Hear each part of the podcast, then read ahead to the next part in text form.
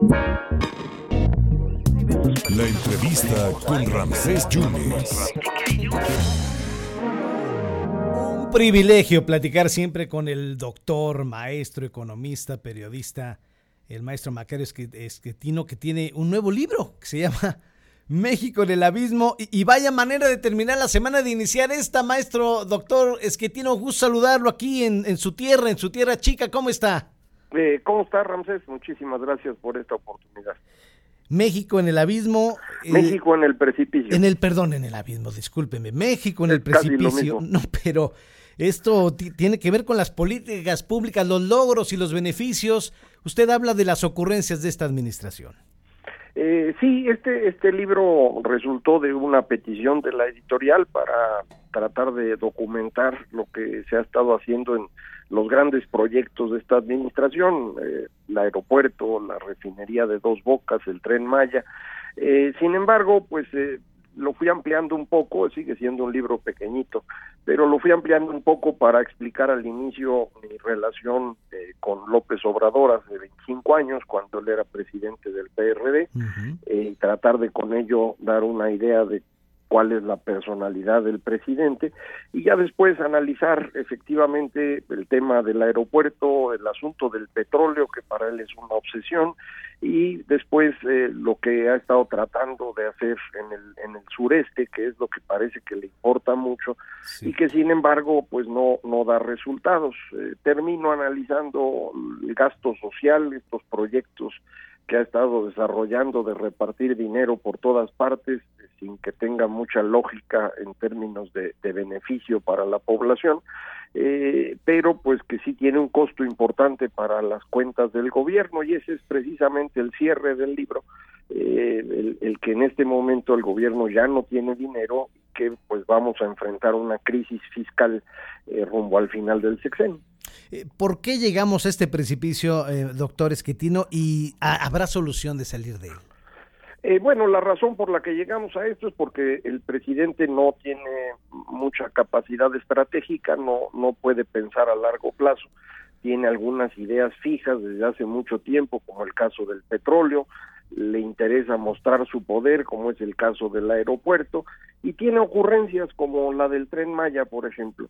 Eh, en consecuencia, pues sus decisiones han sido muy costosas, no dan beneficio, pero sí nos cuestan mucho, y la situación va a complicarse todavía más en lo que resta de este sexenio. Eh, la solución que hay, pues va a ser en el próximo sexenio. En este ya no hay manera de cambiar nada, aunque de pronto pues el presidente cambiara de personalidad, no no creo que hubiera manera de resolver las cosas ahorita. Vamos a tener que esperar al próximo gobierno. Doctor, ¿cuál es su lectura de la captura del exfiscal Murillo el viernes pasado y la liberación, obviamente cautelar, de Rosario Robles?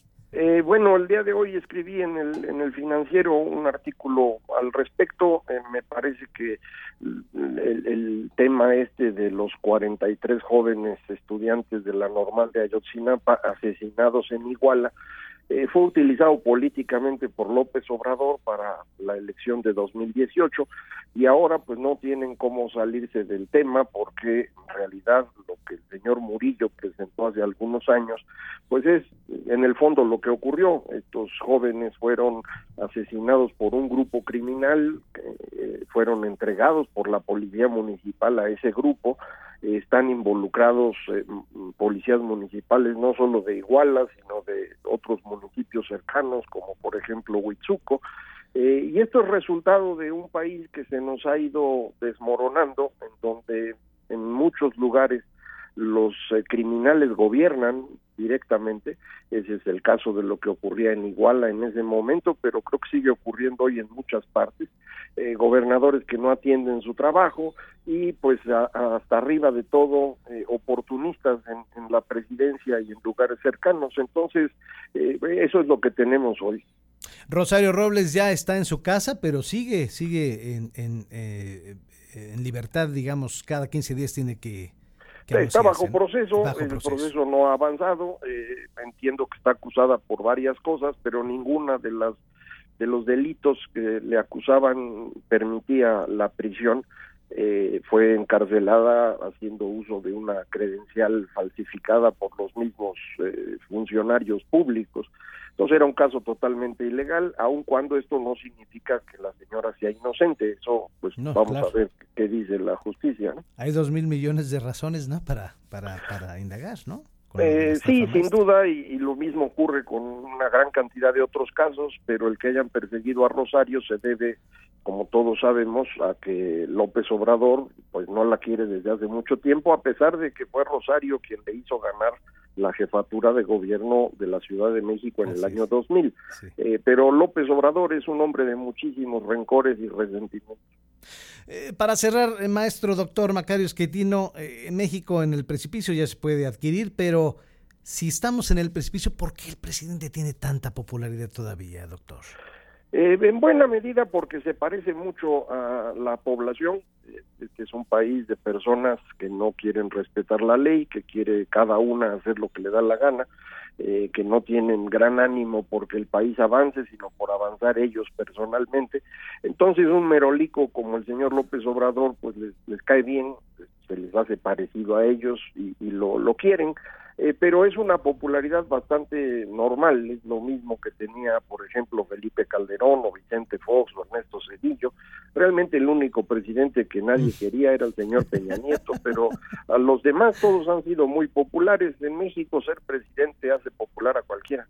Doctor, gracias por su generosidad aquí a, su patria chica. Muchas gracias, ¿eh? Al contrario, Ramsés, un saludo al auditorio. El gran doctor Macario Esquetino, hay que verlo los eh, jueves con Extra Shabot en Canal 11 en el Poder, Dinero y Poder. Y hay que leer con mucho interés el libro de México, que no es en el abismo, México en el precipicio, el doctor Macario Esquetino.